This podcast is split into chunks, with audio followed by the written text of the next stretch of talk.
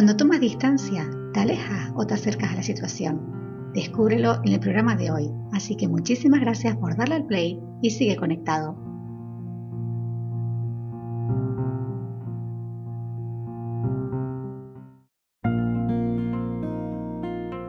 Hola, mi nombre es María de la Fernández Zamora y estás escuchando Remocionate un podcast dedicado a todos aquellos aspectos que de una forma directa o indirecta influyen sobre tu bienestar emocional. Bienvenidos a un nuevo programa. Hoy hablamos sobre tomar distancia. Estoy segura que en más de una ocasión, bien tú has dicho o bien te han dicho que tomaras distancia o que tomaras perspectiva de la situación que estabas viviendo, porque probablemente eso te haría ver las cosas de otra manera. Hoy quiero dedicar el programa a reflexionar sobre este, este aspecto de tomar distancia, el por qué eh, es aconsejable, qué significa exactamente tomar distancia y luego, como siempre, unos pequeños tips al final que nos ayudarán realmente a poner en marcha este mecanismo para reenfocarnos en la situación que estamos viviendo. Así que lo primero, ¿qué significa tomar distancia? Para mí, cuando tomamos distancias, aparentemente parece que nos estamos alejando de la situación o de algo.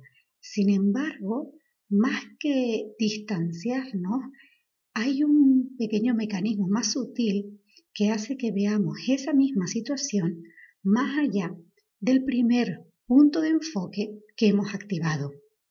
Te voy a poner un ejemplo. Imagínate que tienes ante ti un mural y que tu foco está puesto solo en un punto o en una pequeña parte del mismo. Imagínate que en ese mural ves la cara de una persona con una expresión em, sin más, sin ningún otro contexto, solo eso. Probablemente genere en ti una serie de emociones, una serie de, de pensamientos, tratando sobre todo de crear ese mapa de por qué esa expresión está ahí. Sin embargo, si tú te alejas ahora del mural y vuelves a ver la imagen, te das cuenta que a esa distancia no es que hayas perdido la visión de esa imagen, todo lo contrario. Ahora puedes apreciar no solo la majestuosidad de la misma, sino incluso entender o apreciar el porqué de cada elemento de esa imagen o de ese mural, el para qué el artista lo puso ahí o por qué es importante que esté colocado en ese punto y no en otro, ¿no? Entonces, tomar distancia, aunque aparentemente parezca que nos estamos alejando, lo que estamos haciendo es un alejamiento con acercamiento, ¿vale? Es cambiando nuestro punto de enfoque para ver con mayor claridad la situación desde todo su, su, contexto. Entonces, ¿por qué considero que es importante aprender a tomar distancia de las situaciones que vivimos o de determinados objetos que tenemos, ¿no? Primero, porque cada uno de nosotros tiene su propio filtro, su propio filtro de la realidad bien por su historia emocional, bien por la experiencia que ha vivido, bien por su sistema de creencias. Entonces, aunque todos vivamos, dos personas vivan la misma situación, cada uno de ellos la está procesando a nivel emocional, a nivel físico, a nivel mental, de diferente manera porque pasa por su filtro. Y si nosotros aprendemos a convivir con todos esos enfoques, nos va a aliviar mucha tensión, muchos quebraderos de cabeza y sobre todo muchísimo ruido que a veces generamos innecesariamente. Otra razón es porque así tú estés enfocado en lo que estás viviendo, así vas a recibir las circunstancias. Eh, no sé si me has entendido con este aspecto, lo que quiero transmitirte es, eh, si yo me enfoco, por ejemplo, que las personas que están a mi alrededor están ahí para hacerme daño o para enjuiciarme o porque están pendientes de lo que estoy haciendo para saltar, si ese es mi enfoque, en verdad da igual lo que hagas los demás, porque así lo vas a estar tú recibiendo. Esto tiene que ver mucho con ese vídeo al que en otros programas he hecho mención, que es el de What Do You Practice, que realmente su mensaje viene a decir, te vas a ser experto en aquello que practiques, ¿no? Pues esto es lo mismo. Así tú pongas tu foco de atención, así vas a recibir la realidad que estás viviendo. Y la última razón por la que considero que es importante tomar distancia, ya la comenté por encima en el primer punto, es que eh, cuando tomamos distancia nos estamos también em, desmarcando de esa revolución emocional o esa pasión con la que estamos viviendo el momento, ¿no? Y muchas veces esa extremada pasión, esa implicación emocional que añadimos a las circunstancias nos generan ruidos y distorsión que nos alejan de lo importante que es el bienestar. Así que hacemos un breve repaso a esos tres puntos por los que son importantísimos tomar distancia de las situaciones o de los objetos o de las personas. Es, primero, porque cada uno tiene su filtro de la realidad. Segundo, porque así te enfoques, así vas a recibir.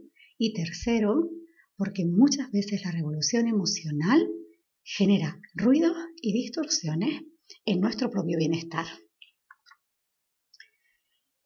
¿Qué pasa cuando comenzamos a reenfocarnos en cada situación?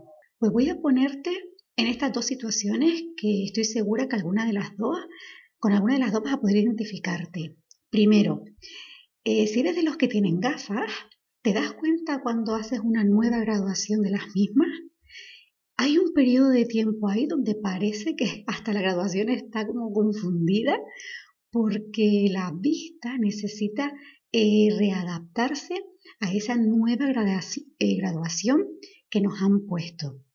Y si no tienes gafas, estoy segura que has vivido alguna situación en la que has levantado tu mirada rápidamente o te ha dado un foco de luz y mm, has tardado también un pequeño intervalo de tiempo en enfocarte de nuevo, ¿no? Necesita la vista ese pequeño periodo de adaptación para después volver a ver con claridad. Y eso pasa en, los dos casos, ¿no? Que existe un periodo de adaptación para que todo vuelva a verse de forma muy nítida. Pues eso mismo pasa con las relaciones. Y cuando hablo de las relaciones me refiero relación con los otros, relación con determinadas situaciones que vivimos, relación con objetos e incluso la relación que establecemos con nosotros mismos. Entonces, cuando nosotros decidimos cambiar nuestra mirada, cuando decidimos eh, dar un giro a nuestro foco de atención, existe un espacio de tiempo en el que parece que no entendemos nada, que todo está más revuelto e incluso que estamos más perdidos que antes. Sin embargo, tranquilidad, porque pasado ese tiempo, todo vuelve a verse muchísimo más claro. Y a esa claridad le acompaña una sensación de calma y serenidad, porque realmente te das cuenta que las cosas simplemente son y que tú simplemente eres y que el otro simplemente es. Entonces si ya sabemos la importancia de ese cambio de enfoque, que sabemos lo que sucede cuando comenzamos a cambiar nuestra mirada ante cualquier situación, ¿cómo poner en marcha esos nuevos mecanismos para cambiar el enfoque? Yo hasta a esta parte en muchas ocasiones la, me habrán oído a decir se mosca en la pared. Ser mosca en la pared es simplemente esto, retírate un poquito y observa la situación desde otro punto de vista. Entonces hay tres eh, tips, tres claves que tienes que tener en cuenta cuando comienzas a hacer mosca. El primero es, desdóblate, ¿vale? Es como si tú consiguieras ver esa situación en una perspectiva mayor, donde ves lo que está pasando, a la vez te ves a ti, pero has dejado toda esa implicación emocional, toda esa pasión que has puesto en la situación, la has dejado a un lado. ¿Vale? Es como si tú salieras hacia arriba y pudieras ver toda esa situación dejando a un lado toda la implicación emocional. Segundo, párate, respira profundamente y observa qué está sucediendo. Observa qué estás sintiendo, pero sin juzgar, sin implicarte. Simplemente observa. Y trata de dar respuestas a cuestiones como ¿cuándo se activó esa emoción? ¿Eres capaz de ponerle nombre a esa emoción, de reconocerla? Ese paso es fundamental. Identifica por qué se te ha activado. ¿Qué esperas tú de la situación para sentirte como te sientes? En este segundo paso es súper importante que hayas podido activar el primero, es decir, desdóblate sin implicación. Deja a un lado los juicios, deja a un lado los análisis, simplemente observa como si fuera una película, observa, observa. Y el tercer paso, también súper importante, es mira con las gafas del otro. Conecta con esa situación y observa con las gafas del otro. Escucha la situación desde todos los sentidos. Hay veces que esta situación es más compleja porque conectar a veces con la emoción del otro o con el pensamiento del otro o con el malestar del otro, a veces eh, necesitamos haber experimentado algo similar.